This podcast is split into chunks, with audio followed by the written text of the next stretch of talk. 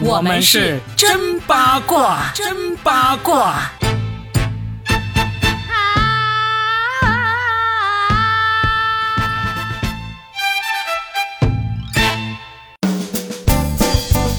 欢迎来收听我们新的一期真八卦，我是算一卦 Robin，大家好，大家好，我是八一八佳倩。我今天给佳倩发了一首歌的链接，这首歌的名字叫做《你要结婚了》。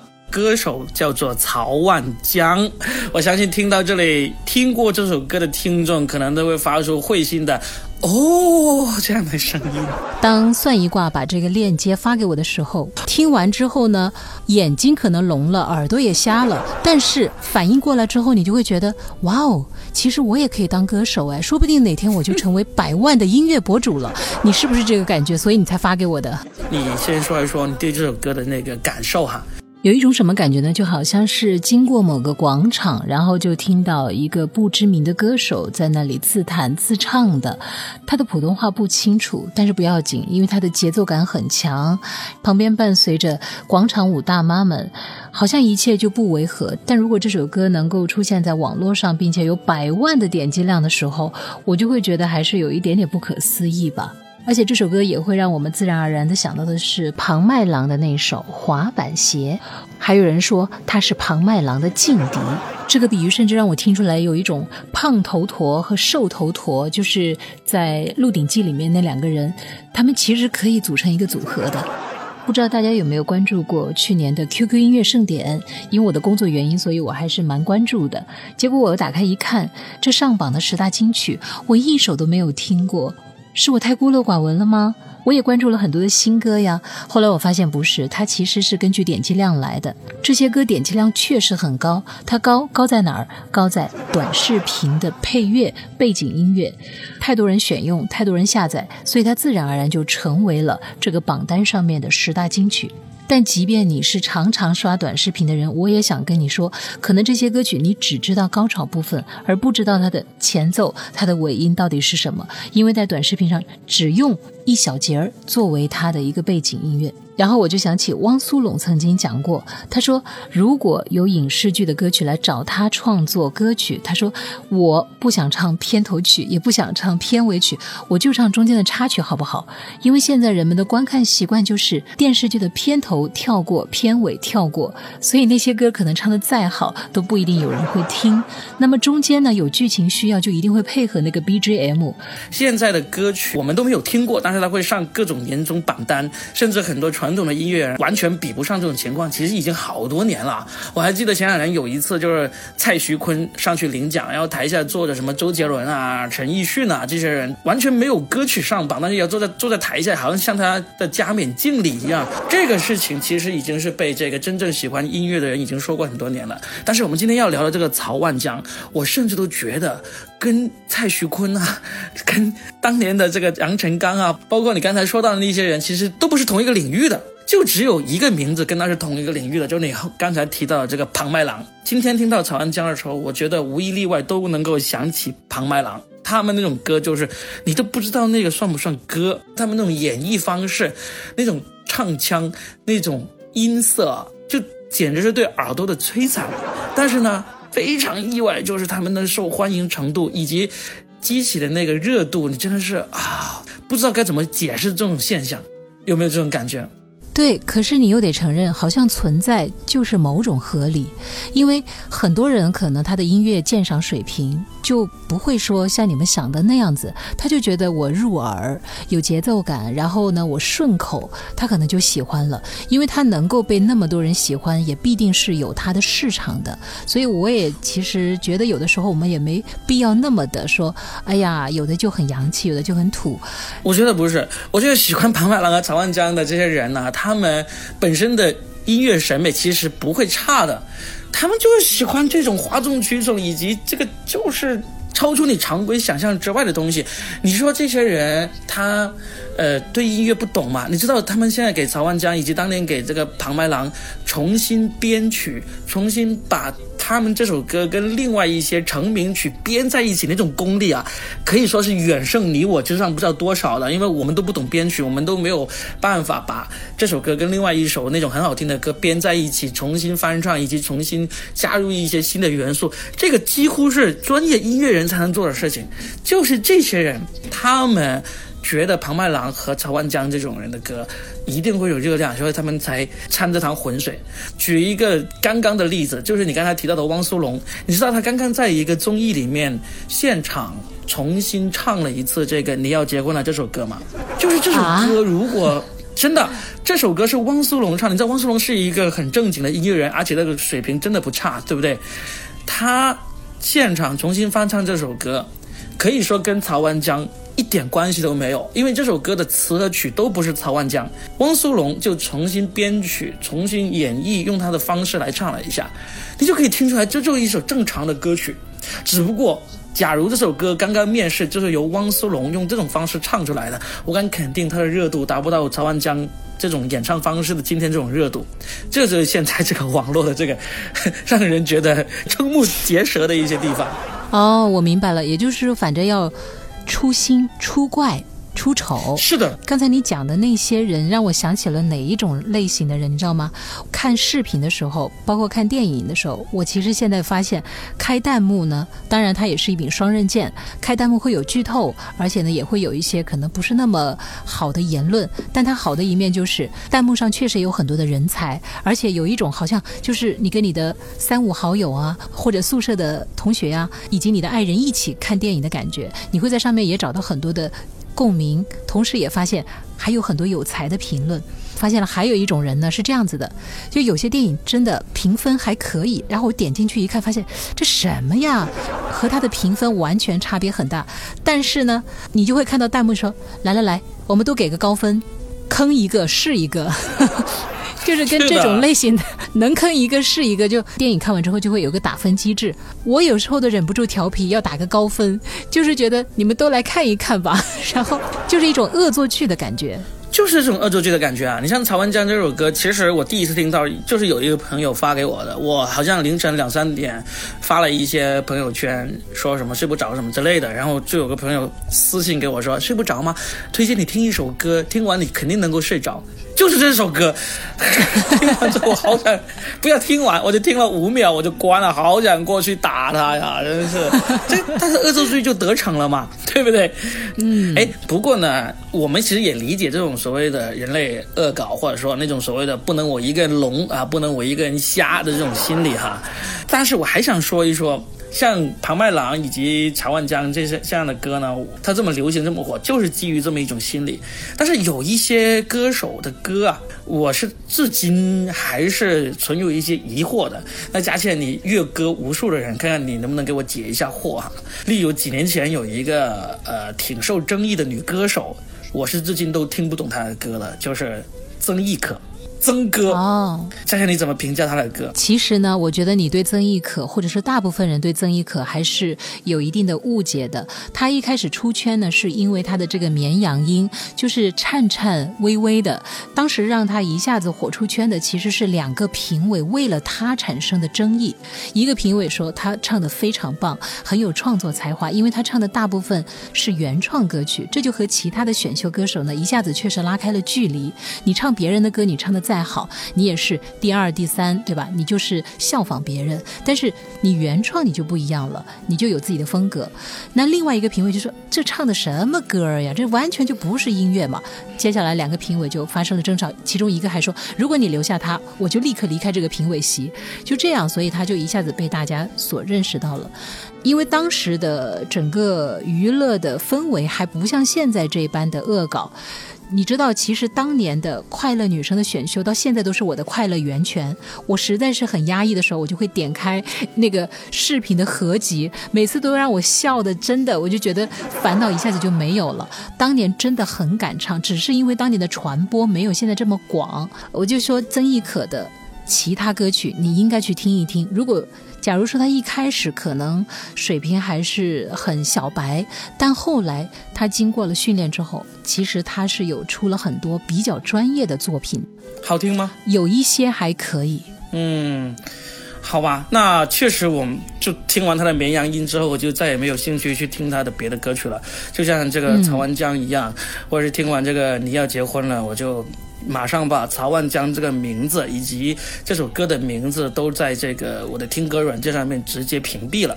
再也不会出现在我的推送里面去，没关系了，反正歌曲嘛，有那么多歌手，有那么多歌曲，总能找到你自己喜欢的。那我们今天在节目里想要探讨的，还是一些我作为个人审美来说，我到至今还不是太能够接受，甚至是宁愿把它给屏蔽的一些人的歌。例如，我们再说一个，我不知道嘉倩你有没有听过，就是左小诅咒，你有听过这个人的歌吗？我对他非常的了解，是吧？哎哎，先先别说他的那个人生故事啊。你你就纯从这个音乐唱腔音色这个角度来说一说，该怎么欣赏他的歌？呃，该怎么欣赏他的歌？就带着猎奇或者好玩就好了呀。你要知道，有一段时间，金圈里的人哦，特别是文艺范儿的人，都以听左小诅咒的歌作为自己规格很高哈。我不能说那个什么歌很高，真的，因为左小诅咒它其实还是很有内核的。但是呢，很多人确实受不了他那个唱腔，因为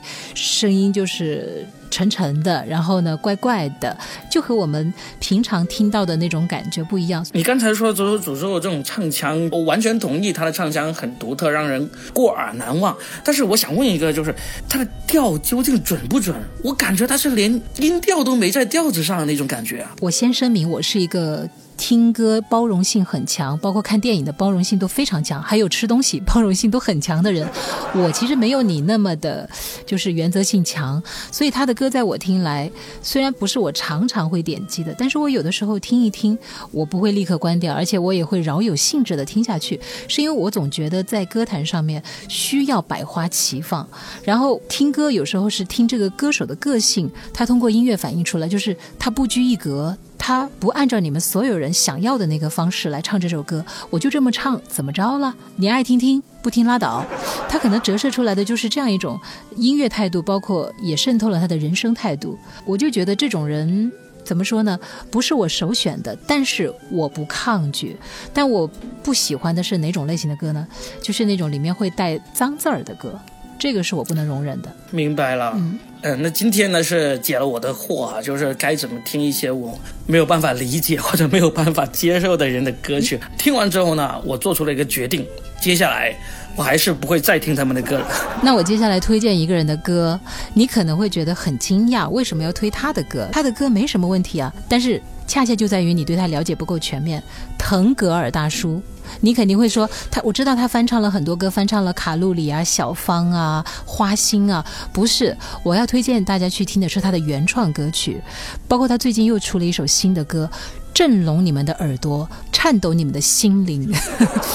我们对于腾格尔的印象都停留在什么呢？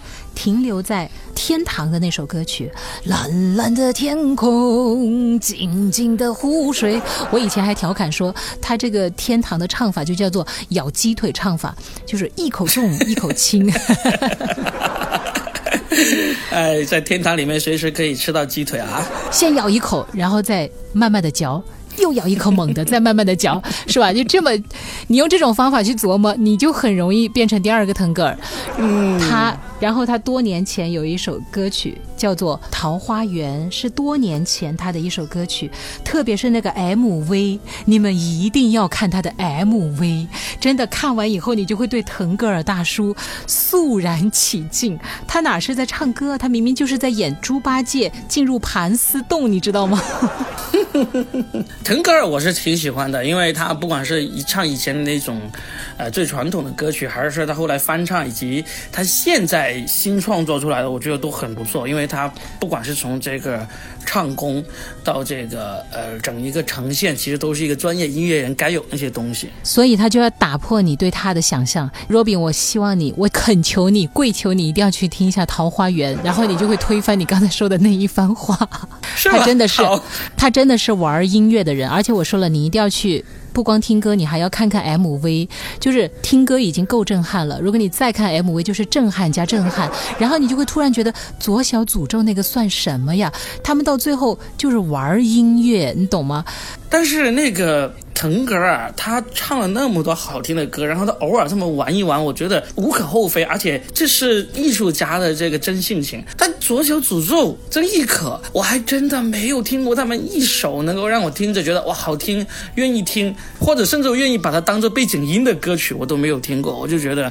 这就是我今天会在节目里忍不住拿出来分享的一些对这些他们的一些看法。那左小祖咒跟黄渤唱的那个《一剪梅》也不能打动你吗？那还算比较正常的了。呃，我可能没有听过，因为在 他这个《一剪梅》出来之前，我已经把屏蔽他了，从 放到我的黑名单了。而且就算是一剪梅的话，他是不是也是翻唱人家原来的一剪梅那首歌曲啊？对，就是《夏洛特烦恼》，不是有一个著名的 BGM 就是《一剪梅》嘛，《一剪梅》，然后就配配合着。剧情，然后他和黄渤翻唱了作为《夏洛特烦恼》的片尾曲，就还算是正常了。你去听一下吧。那我看《夏洛特烦恼》的时候，我有听过这个片尾曲，我觉得没什么，而且当时也不会因此而觉得就是。我觉得你作作为一个这么著名的音乐人，你唱一首正常的歌，这这都不能说称之为正常要求了，就是你就应该有这个能力唱。所以他假如把一首翻唱的歌给唱好了，我是毫不意外。真的，我我也能够把一首翻唱的歌给唱好。但是你作为一个。音乐家，你原创的歌曲就怎么这么没办法听呢？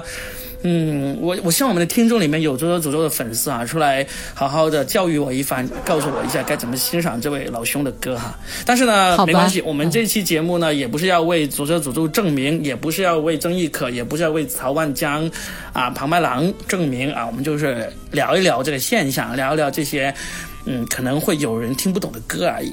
然后呢，节目的尾声，来，嘉庆，我问你一个致命性的问题，送命的选择题哈。假如你要拿一首歌单曲循环听，但是这首歌只能在唐麦郎的滑板鞋和曹万江的你要结婚了之间选，你会选哪一首？你这个问题真的是。逼着我是不是要拿出另外的一首《爱情买卖》？先回答我的问题，先回答我的问题，你再问我。那我还是会选庞麦郎的那首歌曲。我也是啊，因为好歹人家庞麦郎的那个歌曲里面还有一些对人生的思考，对这个小人物的这个彷徨和困惑。这个你要结婚了是什么鬼啊？让我想起来以前有一首网络神曲，好像已经被禁了，就那个叫什么“你终于当了别人的小三”那首歌，就是一个鬼样那种内容那种意境。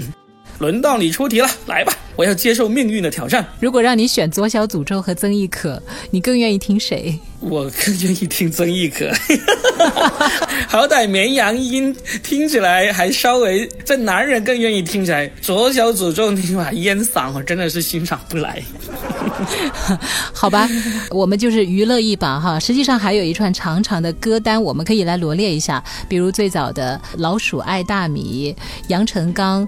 我们其实突然觉得那首歌居然还好听。还有当年有一首叫《猪之歌》，猪你的鼻子有两个孔，我们都知道肯定。挺好听的，然后呢，还有爱情买卖，出卖我的爱，挺好听的，挺好听的，跟他们一比起来。然后还有你身上有他的香水味，对吧？香水有毒。其实想想你列的这些歌哈，其实我甚至认为，包括这个你要结婚了，这些歌在。歌曲以及词上面其实都挺好的，坏就坏在是演绎的那个人，或者是这个歌演绎那个人也演绎的不差，但是呢，他出来之后被传遍了大街小巷，然后成为广场舞之王之后，我们才会不堪其扰而已。所以我相信这个你要结婚的这首歌，有一天可能也会成为广场舞之王，但是我认为他一定不会是曹万江唱的那个版本，那个版本我觉得广场舞大妈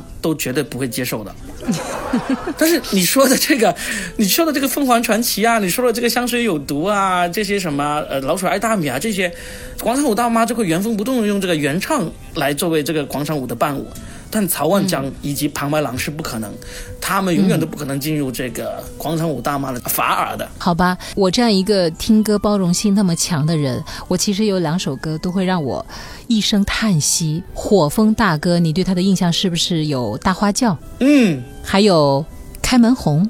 嗯，但是你有没有听过他的《老婆老婆我爱你》？我听过。你是不是还唱过给你老婆听？那倒不至于，但是我听过。好吧，和这首歌对应的有上联儿就会有下联儿，这世间的事情啊，那真是丁对丁，卯对卯啊。还有谢雨欣唱的一首《老公老公我爱你》，这首我没听过，等一会儿那个节目录完了，我要去听一听啊，震撼一下我的心灵，我才好好的去睡觉啊。我不是说这两首歌难听哈，它受众面还挺广的。你看。老公、老公、老婆、老婆，是吧？但凡结了婚的人，想要表白的时候或者求爱的时候，无论是正儿八经还是为了搞笑，都可以来唱这首歌。但是我一声叹息的就是，因为这两个歌手这么的专业，而且谢雨欣当年是为《将爱情进行到底》唱过谁？唱过第三天的，还唱过步步高的。一个这么可爱的，在我心目当中也算是白月光之一的一位歌手，居然去唱“老公，老公我爱你”，这么浅显直白，当。然也很大众化，然后火风大哥一个满脸胡腮的人唱着“老婆老婆我爱你”，我都觉得很违和，但是我又必须得承认他们是直击了某些人的心灵，那个目标市场特别的明确，所以歌坛呢也是一个永远都会让你出乎意料的一个地方，大家就洗完耳朵再听，听完再洗吧。好的，记得各位今天听完我们节目之后，去找这些歌来听的听众哈，记得回来评论区好好的感谢一下我们。对，还可以在后面把我们都不知道的一些神曲，你们也放到上面来，让我们去听一听，好不好？推荐给我们，推荐给我们，报复一下我们。好的，那行，那我们今天就聊到这儿，下期我们继续吧。嗯，好啦，若比，你去结婚吧，拜拜，拜拜。